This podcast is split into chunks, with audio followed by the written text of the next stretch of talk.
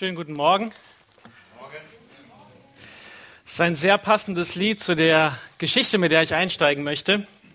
Es geht um Florence Chadwick, eine amerikanische Langstreckenschwimmerin.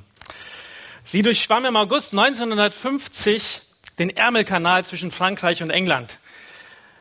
32 Kilometer Strecke und sie brauchte dafür 13 Stunden 20 Minuten.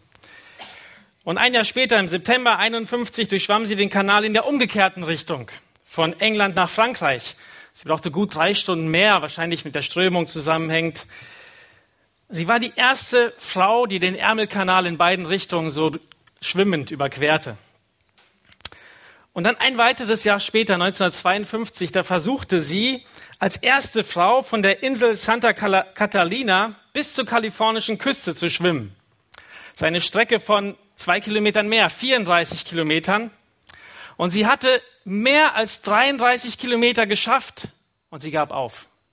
Es waren nur noch einige hundert Meter, aber sie gab auf.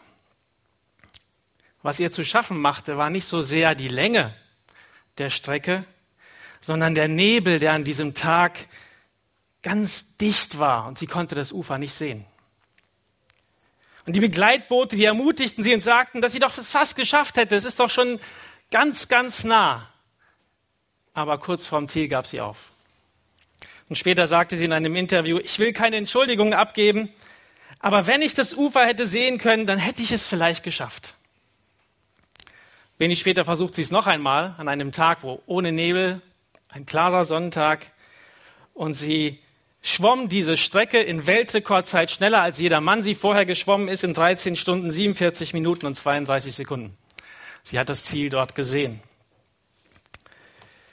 Ja, lass mir das Ziel vor Augen bleiben, zu dem du mich berufen hast. Wir wollen uns heute über den Himmel Gedanken machen, über die Hoffnung, die auf uns wartet.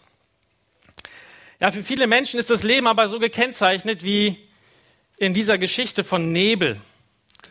Und im Grunde genommen befinden wir uns alle in einem gewissen Nebel, weil wir nicht so genau wissen, was im nächsten Moment passiert, was morgen sein wird,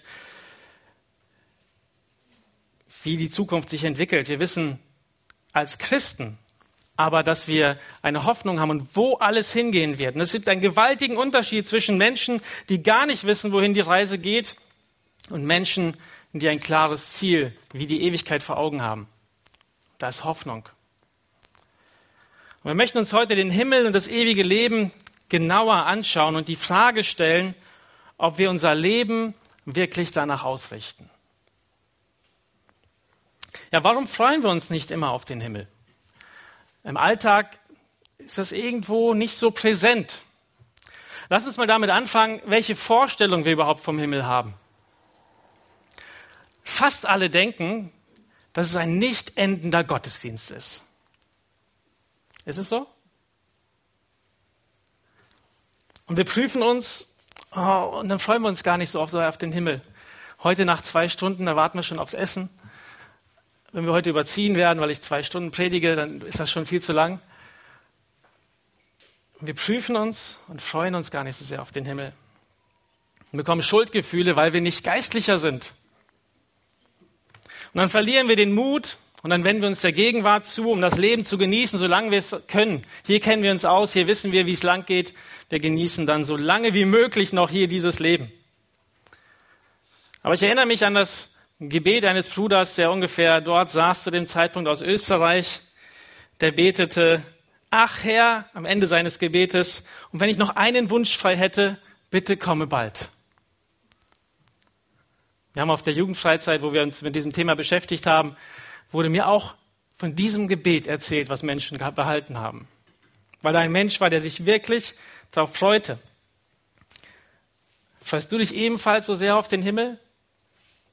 Ist dein liebster Wunsch, beim Herrn zu sein?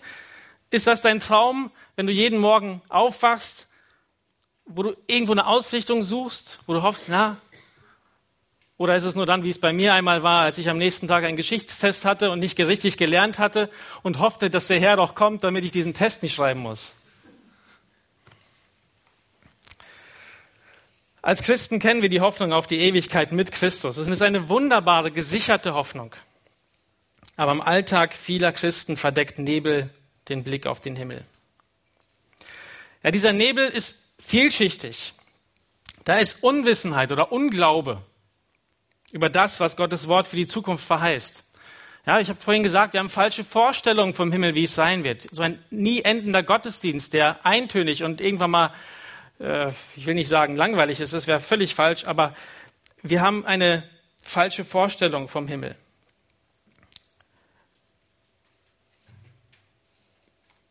Es ist auch Unwissenheit und Unglaube über das tägliche Wirken Gottes, dass er heute alles in der Hand hält und uns zum Ziel führen wird. Und so herrscht Angst wegen Krankheit, Angst um finanzielle Sicherheit, Angst wegen allen möglichen Sorgen, Sorgen, Sorgen. Und die Hoffnung auf die Ewigkeit, die wird ausgeblendet. Und wir sehen, so wie wenn wir Auto fahren und eine Baustelle, also eine ganz enge Baustelle haben, wir sehen nur, dass es gerade sehr eng ist, wo wir langfahren müssen und links, rechts neben uns ist ein LKW, wir trauen uns da gar nicht durch. Und wir schauen nicht auf das Ziel nach vorne und kommen wunderbar an diesem LKW vorbei. Oder aber, wenn wir bei dem Autofahren bleiben, sehen wir auf unserer Autoscheibe, wo Flecken sind. Statt einfach nach vorne zu schauen, dann sehen wir diese Flecken überhaupt nicht. Wir können wunderbar vorwärts fahren. Und so wird die Hoffnung auf die Ewigkeit, die Hoffnung auf das Ziel ausgeblendet. Wir beschäftigen uns so viel mit Dingen des Alltags. Und die Medien, die forcieren das Ganze. Gerade jetzt am Freitag wurden bekannt, dass einige tausend Betriebe mit ähm, verfaultem oder verschimmelten Futtermitteln beliefert wurden. Einige tausend Betriebe in Deutschland und ähm, da sind giftige, stark krebserregende Gifte enthalten. Äh, Menschen haben Angst vor dem, was sie überhaupt essen können. Sie machen sich Sorgen. Es könnte in die Milch gelangen und könnte irgendwo dann zum Tod oder zur Krankheit führen. Und ich habe ein Zitat von unserem Bundespräsidenten gefunden, das er im März 2012 sagte und was es wirklich sehr gut zusammenfasst, wie wir in Deutschland heute denken, was unsere Leitkultur ist. Er sagte, diese Zukunftsangst ist die eigentliche Leitkultur der Deutschen. Diese Zukunftsangst ist die eigentliche Leitkultur der Deutschen. Und zu allem Überfluss haben es sich die Medien zur Aufgabe gemacht, diese Kultur zu verstärken. Ich habe den Eindruck, dass die große Mehrheit in unserem Land genau davon geleitet wird. Und leider, leider übt diese Leitkultur auch großen Einfluss auf die Gemeinde Christi aus. Man ist um Sicherheit bemüht, um finanzielle Sicherheit, um alle mögliche Sicherheit. Man kümmert sich daher mehr um die Karriere als um die Geschwister in der Gemeinde, den Dienst für Gott. Man gibt massenhaft Geld aus für Gesundheitsprodukte, Vitamine, irgendwelche Präparate. Es sind Rekordumsätze um Rekordumsätze, weil Menschen sich vor Krankheit sorgen. Und statt auch in Krankheit auf Gott zu vertrauen, wird man vor Sorgen depressiv.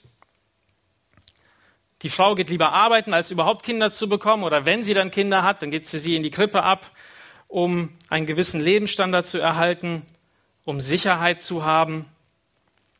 Und wo früher noch überhaupt Dinge gewagt wurden, da bleibt man heute einfach zu Hause. Statt Beziehungen mit Menschen aufzubauen, bleibt man lieber auf Distanz. Da ist so zu viel Gefahr, dass man etwas von sich preisgibt. Die Gefahr, verletzt zu werden, die Gefahr, sich angreifbar, gemacht, äh, angreifbar zu machen. Und die verlegt unsere Beziehung dann in die virtuelle Welt, wo wir etwas vorspielen können, beziehungsweise wo wir auch ganz schnell ausmachen können, wenn uns das zu nahe kommt, wenn es zu brenzlig wird. Und so nimmt dieser, dieses Leitbild von Zukunftsangst, von Sicherheit, die wir wollen, auch Platz in unseren Herzen ein.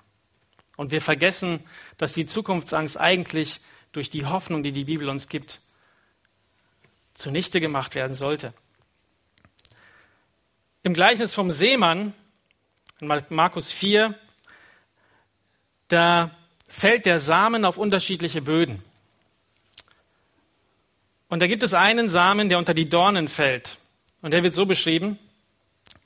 Aber die Sorgen dieser Weltzeit und der Betrug des Reichtums und die Begierden nach anderen Dingen dringen ein und ersticken das Wort und es wird unfruchtbar. Wie wir in den Beispielen vorher gerade gesehen haben, verblenden uns die Sorgen dieser Weltzeit und der Same kann nicht wachsen. In dem Gleichnis hier ein Bild für einen Menschen, der gar nicht errettet ist, der sich mehr Sorgen um diese Dinge macht, um die Sorgen dieser Weltzeit. Und so haben wir Sorge statt den Himmel vor Augen.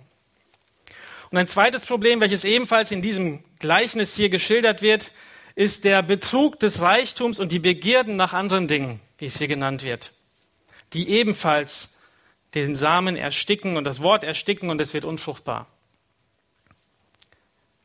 Paulus drückt es im Philipperbrief auch sehr passend auf, aus.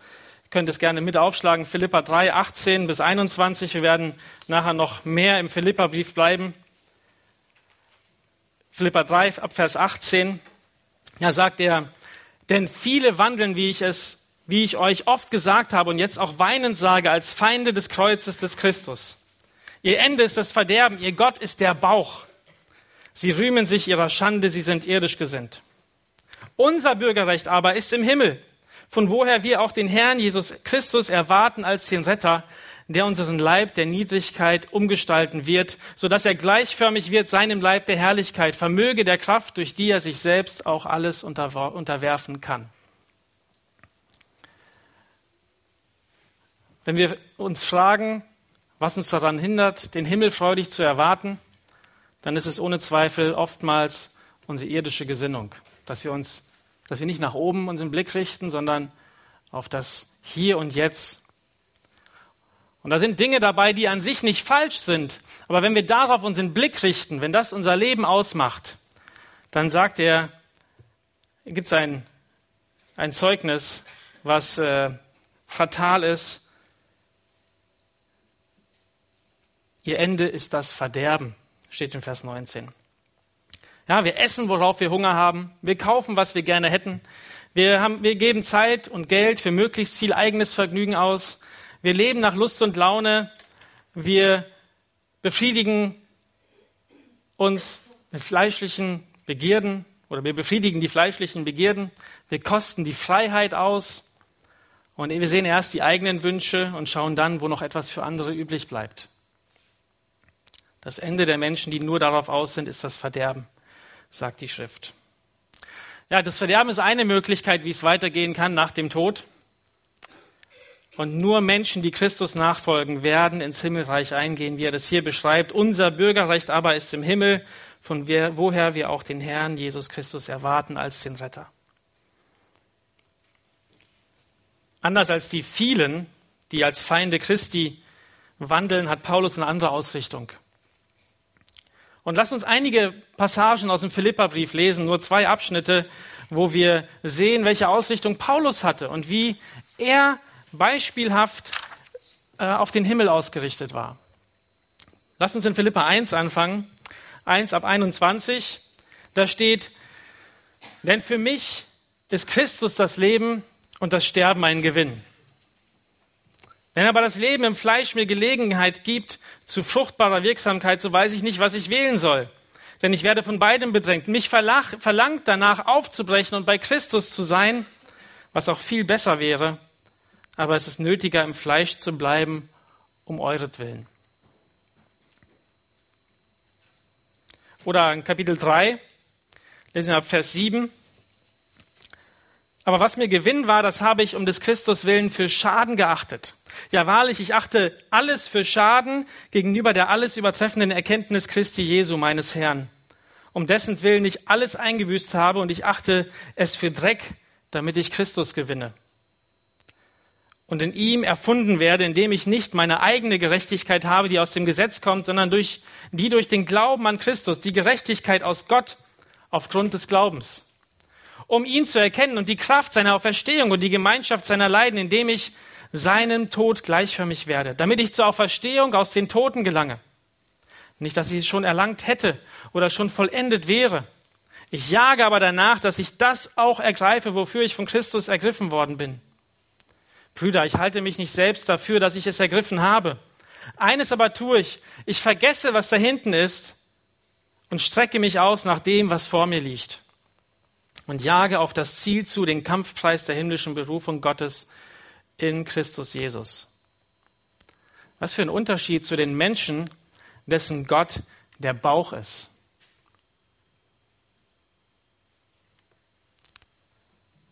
Ein bisschen verschoben jetzt hier, aber ihr seht, dass aus den Sorgen und dem Bauch, wenn wir das vor den Himmel stellen, wenn das unsere Erwartung auf den Himmel noch mit beeinflusst, dann kommt Schimmel raus.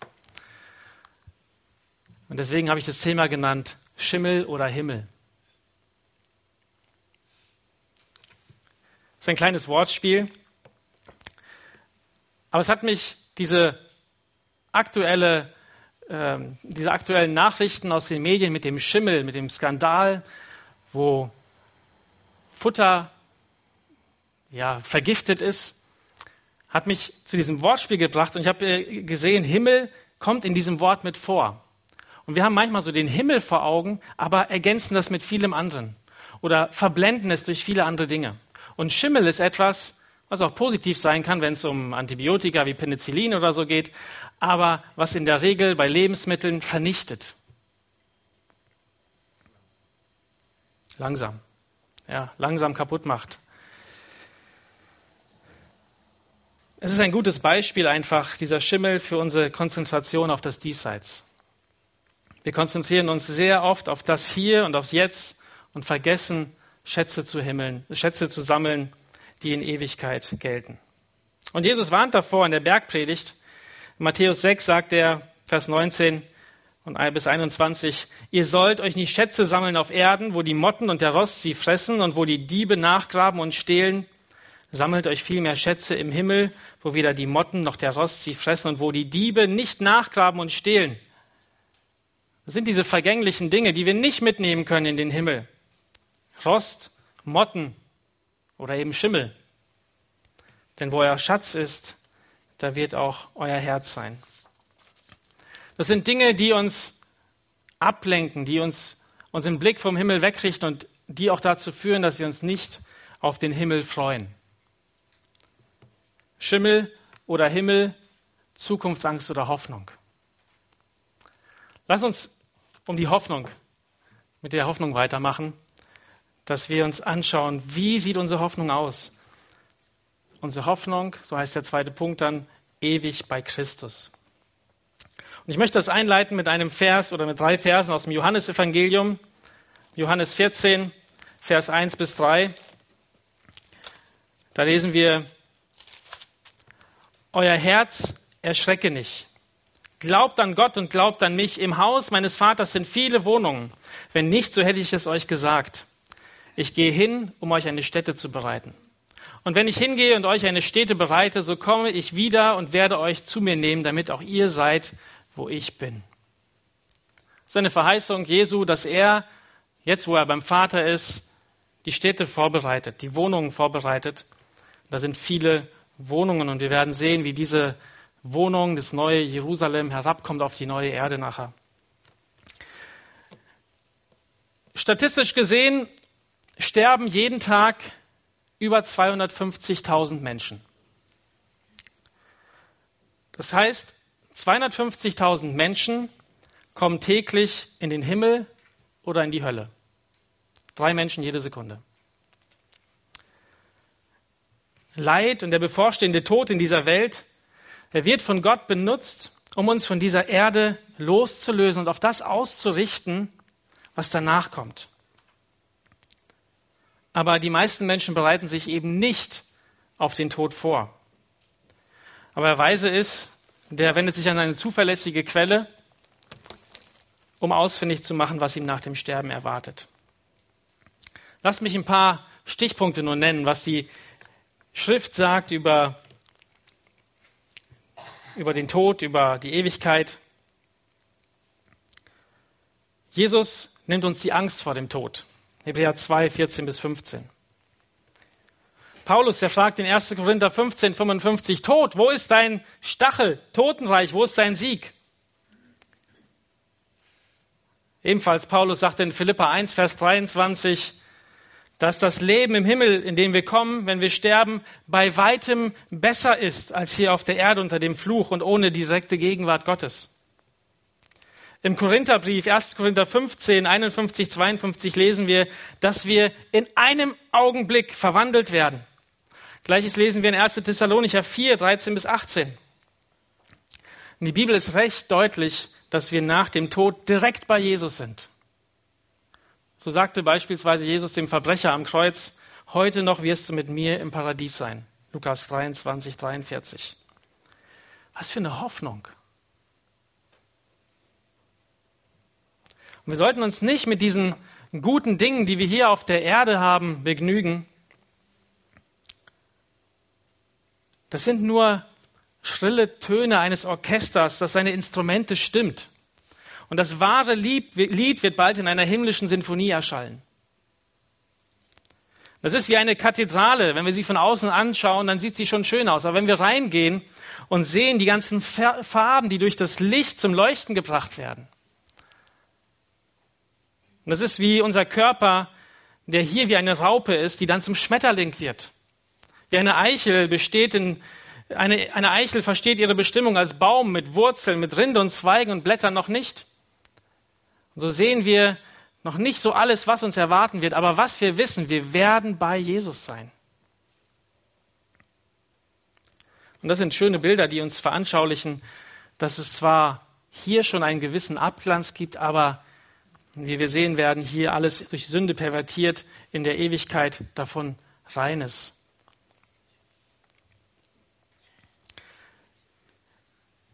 Wenn wir uns die Schöpfung anschauen, dann wurde das ganze Universum zu Gottes Ehre geschaffen. Aber die Menschen lehnten sich auf und das Universum fiel unter die Last der Sünde. Glaubt ihr, dass die, dieser Sündenfall, die Verführung Adam und Evas Gott überrumpelt hat? Nein. Er hatte schon einen Plan, mit dem er die Menschheit und die ganze Schöpfung von Sünde, Verdorbenheit und Tod für Ewigkeit erlösen würde. Und so spricht er, so verspricht er dem Menschen, er verspricht den Menschen neu zu machen, aber er verspricht auch die Erde selbst zu erneuern. Da, wo wir leben, das, was wir sehen, wird erneuert werden. Lass uns Jesaja 65 mal anschauen. 65, Vers 17. Denn siehe, ich schaffe einen neuen Himmel und eine neue Erde, so dass man an die früheren nicht mehr gedenkt und sie nicht mehr in den Sinn kommen werden. Lass uns die heutige Erde mal anschauen. Wir fühlen uns oft ganz wohl, aber nein, im Vergleich zu dem neuen Himmel, der neuen Erde, die Gott schaffen wird, werden wir nicht mal dran denken. 2. Petrus, da schreibt der Apostel in Vers, Kapitel 3, Vers 13, wir erwarten aber nach seiner Verheißung neue Himmel und eine neue Erde, in denen Gerechtigkeit wohnt. Oder in Offenbarung 21, 1, und ich sah einen neuen Himmel und eine neue Erde, denn der erste Himmel und die erste Erde waren vergangen und das Meer gibt es nicht mehr. Wir sehen, dass vor dem tausendjährigen Reich die jetzige Erde noch einmal geordnet wird, aber dass dann, wenn 2. Petrus 3 sagt es in Vers 10 bis 13, wird die alte Erde und der alte Himmel völlig aufgelöst und es wird eine neue Erde und einen neuen Himmel geben. Völlig neu geschaffen. Und das ist der Höhepunkt von Gottes Heilsplan. Die neue Erde, wo Himmel und Erde in ein und, der, ein und derselben Dimension zusammengebracht werden. Laut Jesaja wird es so schön, dass man an die frühere Erde nicht mehr gedenken wird. Und in Offenbarung sehen wir, dass der, lesen wir nachher noch, dass das neue Jerusalem auf die Erde herabkommen wird, herabsteigen wird. Der jetzige Himmel ist der Bereich der Engel, ist von der Erde getrennt. Aber im Gegensatz dazu wird der zukünftige Himmel, unsere ewige Berufung, im menschlichen Bereich auf der Erde sein eine neue Erde, wo der Himmel herunterkommt. Lass uns dazu Offenbarung 21, 1 bis 3 nochmal lesen. Den Vers 1 hatten wir gerade schon. Ich lese nochmal die drei Verse. Und ich sah einen neuen Himmel und eine neue Erde. Denn der erste Himmel und die erste Erde waren vergangen und das Meer gibt es nicht mehr. Und ich, Johannes, sah die heilige Stadt, das neue Jerusalem vom Himmel, von Gott aus dem Himmel herabsteigen, zubereitet wie eine für ihren Mann geschmückte Braut. Und ich hörte eine laute Stimme aus dem Himmel sagen, siehe das Zelt Gottes bei den Menschen. Und er wird bei ihnen wohnen und sie werden seine Völker sein. Und Gott selbst wird bei ihnen sein, ihr Gott. Wir lesen in Vers 1, dass die alte Erde vergehen wird. Und so wie wir als Menschen auferstehen werden, so wird auch die Erde als eine neue Erde auferstehen. Jesus wies darauf in Matthäus 19, 28 hin. Da lesen wir, Jesus aber sprach zu ihnen, wahrlich, ich sage euch, die ihr mir nachgefolgt seid, werdet in der Wiedergeburt, wenn der Sohn des Menschen auf dem Thron seiner Herrlichkeit sitzen wird, auf den, auch auf zwölf Thronen sitzen und die zwölf Stämme Israels richten. Der Auftrag von Christus besteht in der Erlösung dessen, was beim Sündenfall verloren wurde. Und in der Zerstörung aller, die Gott, die Herrschaft und die Macht streitig machen wollen. Ich habe ein Zitat von Martin Lloyd Jones dazu. Er sagt, alles wird verherrlicht werden, sogar die Natur selbst. Darin besteht für mich die biblische Lehre über die Ewigkeit, dass das, was wir Himmel nennen, das Leben in dieser vollkommenen Welt ist, wie Gott sie für die Menschen vorgesehen hat. Als er am Anfang Adam ins Paradies brachte, fiel Adam in Sünde und alles fiel mit ihm. Doch Männer und Frauen sind für das Leben in einem Körper geschaffen und werden in einem verherrlichten Körper, in einer verherrlichten Welt leben und Gott wird bei ihnen sein.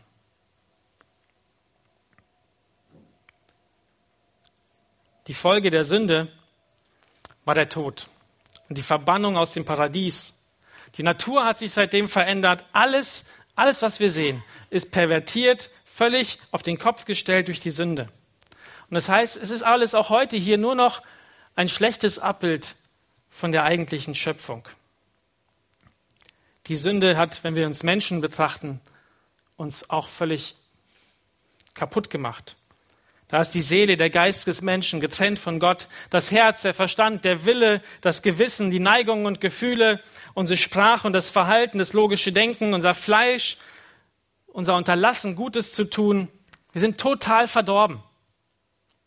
Wir sind unter die Sünde versklavt und wir leiden unter unserem Stolz. Und uns erwartet der physische Tod.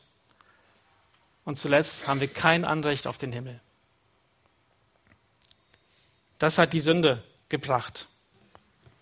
Aber in der Ewigkeit, wo die Sünde, wo Satan besiegt ist, für immer in Ketten gelegt ist, da treffen wir keine Sünde an, kein Leid, keinen Schmerz, keine Qual. Wir werden nie etwas tun, um Gott zu missfallen. Es gibt dort weder Verfolgung, weder Spaltung, noch Uneinigkeit, noch Hass.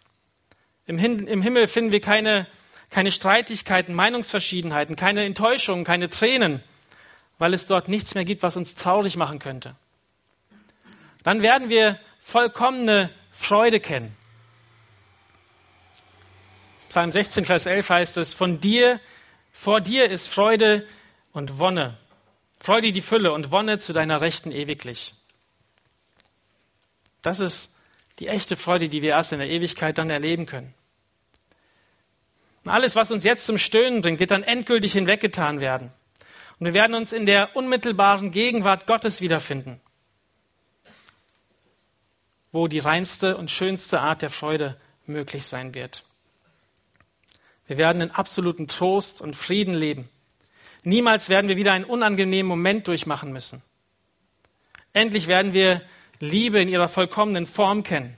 Wir werden Gott vollkommen lieben und auch von ihm vollkommen geliebt werden bis in alle Ewigkeit. Seine Liebe wird uns umschließen für immer und endlich können wir ihn von reinem Herzen anbeten. Es ist so wunderbar, dass wir dann ein geläutertes Herz haben werden. Heute sind wir dieses ständige Bekennen Leid. Wir hassen es zu sündigen. Und es schmerzt, ständig abzuweichen, in die Irre zu gehen, um Vergebung zu bitten, wieder unser Herz auszurichten, Gott anzubeten für die Vergebung dann.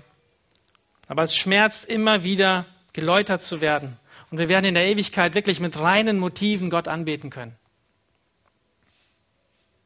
Denk mal daran, schlussendlich werden wir für immer befreit sein von allem Bösen.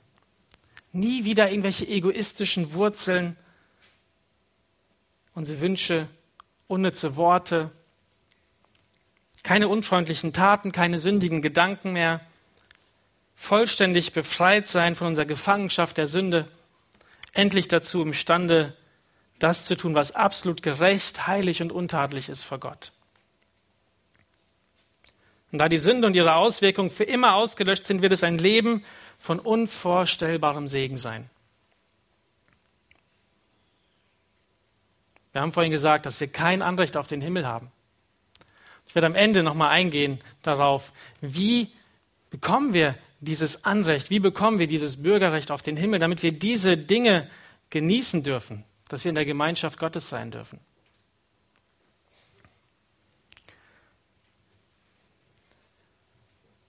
Wir lesen in Offenbarung 22, Vers 3, dass auf der neuen Erde aller Fluch weggenommen werden wird. Da lesen wir, und es wird keinen Fluch mehr geben, und der Thron Gottes und des Lammes wird in ihr sein, und seine Knechte werden ihm dienen. Wie wird so ein Leben im Himmel denn nun aussehen? Wir sehen, der Fluch ist weggenommen. Wir wissen, welche Auswirkungen der Fluch für Adam hatte. Der Ackerboden wurde verflucht. 1. Mose 3, Vers 17. Und wenn dieser Fluch aufgehoben ist, werden wir uns nicht mehr abmühen, sondern befriedigende Arbeit genießen. Die Erde wird keine Dornen und Disteln mehr tragen, wie wir es in Vers 18 dort lesen.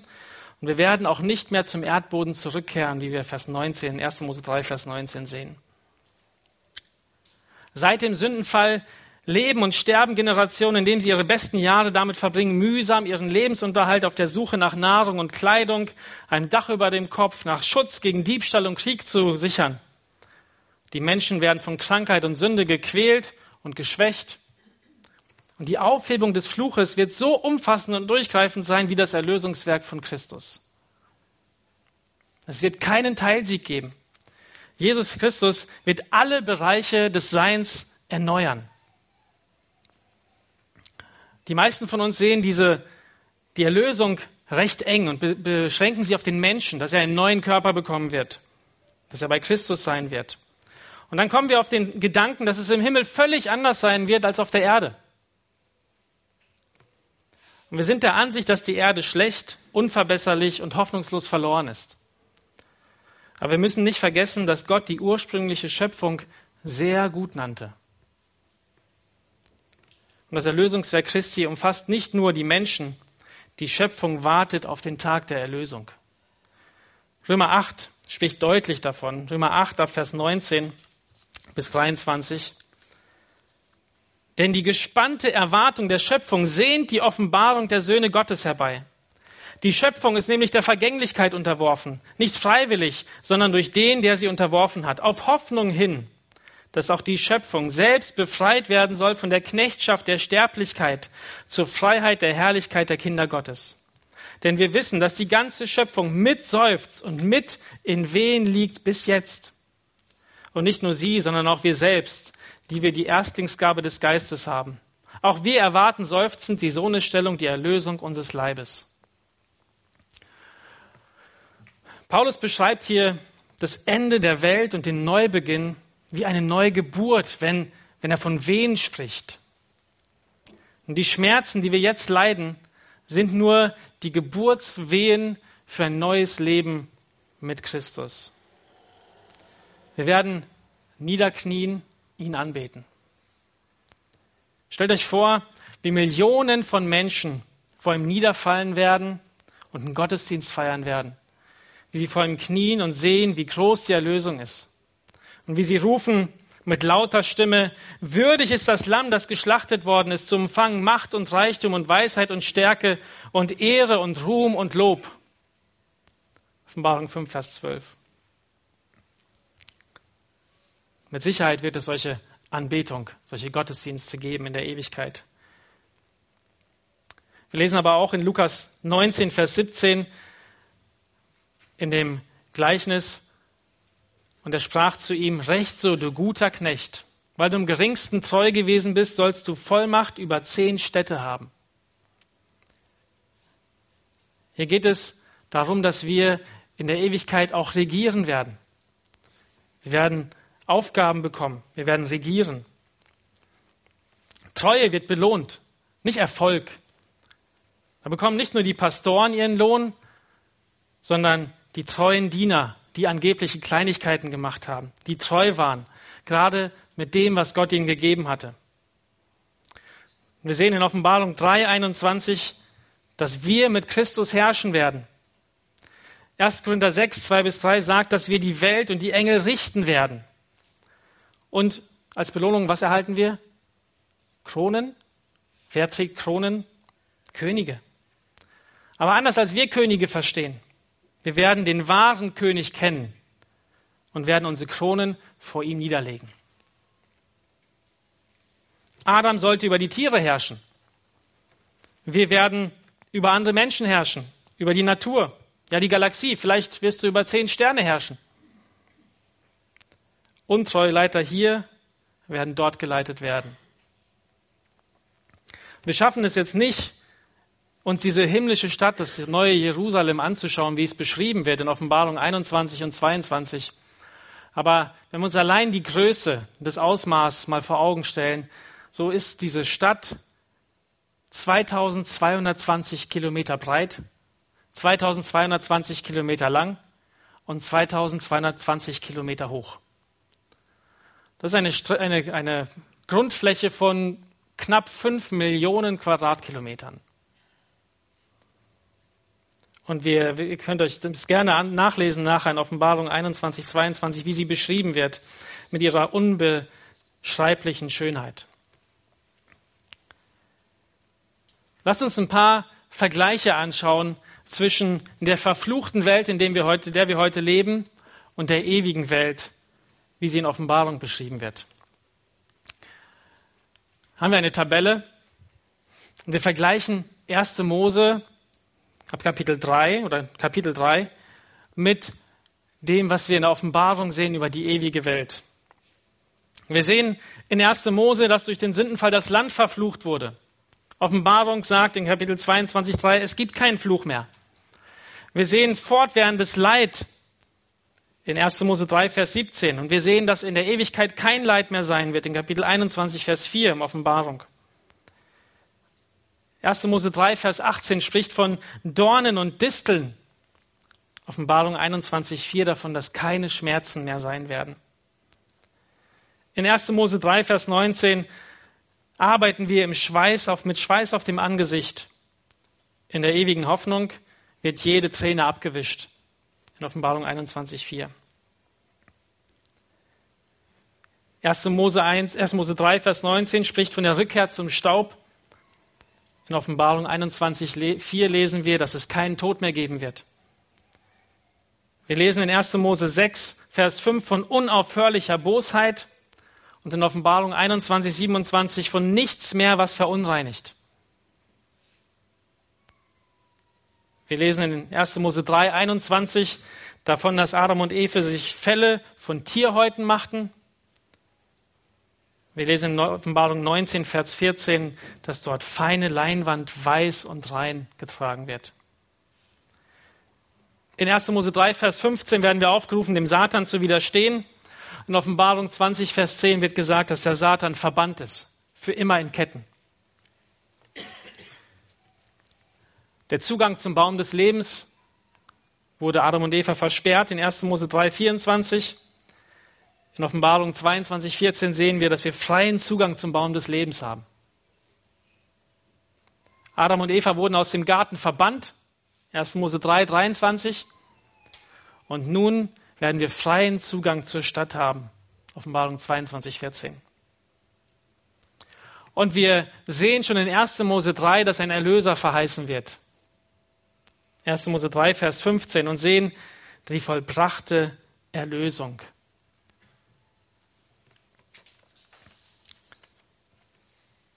Der Himmel ist unbeschreiblich schön.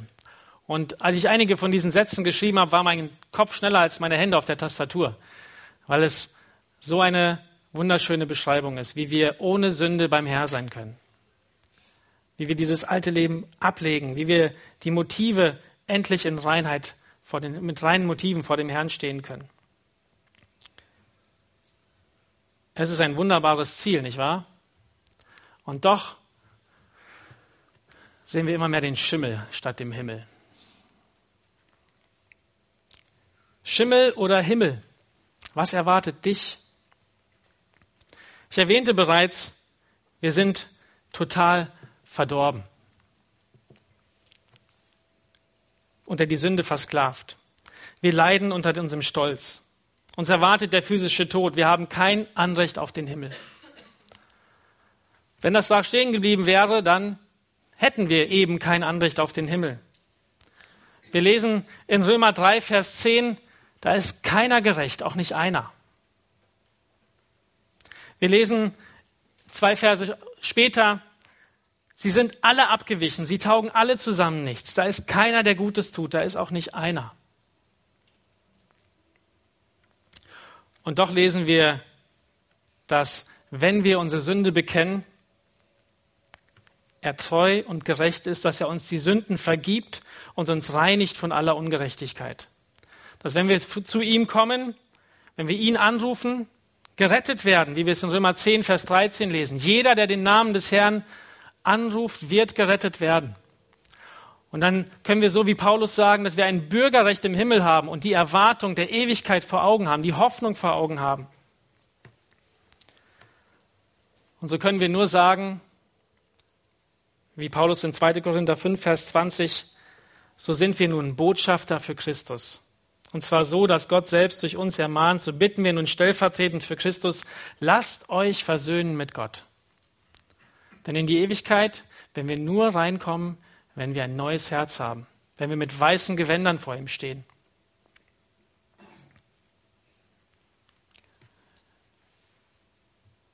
Schimmel oder Himmel, Zukunftsangst oder Hoffnung. Jonathan Edwards, vielen von uns bekannt, er sprach sehr oft über den Himmel. Und er sagte, es ist empfehlenswert, diese Reise nur als Reise zum Himmel zu betrachten, der wir alles andere, der wir alle anderen Angelegenheiten des Lebens unterordnen müssen. Warum sollten wir uns um etwas abmühen, unter unser Herz an etwas hängen, das nicht unser, unserem eigentlichen Ziel entspricht und uns nicht wirklich glücklich macht? Ist eigentlich Dummheit. Es ist empfehlenswert, dieses Leben nur als eine Reise zum Himmel zu betrachten, der wir alle anderen Angelegenheiten des Lebens unterordnen müssen. Warum sollten wir uns um etwas abmühen oder unser Herz an etwas hängen, das nicht unserem eigentlichen Ziel entspricht und uns nicht wirklich glücklich macht? Edwards war Anfang 20, als er sich einige Vorsätze für sein Leben aufschrieb.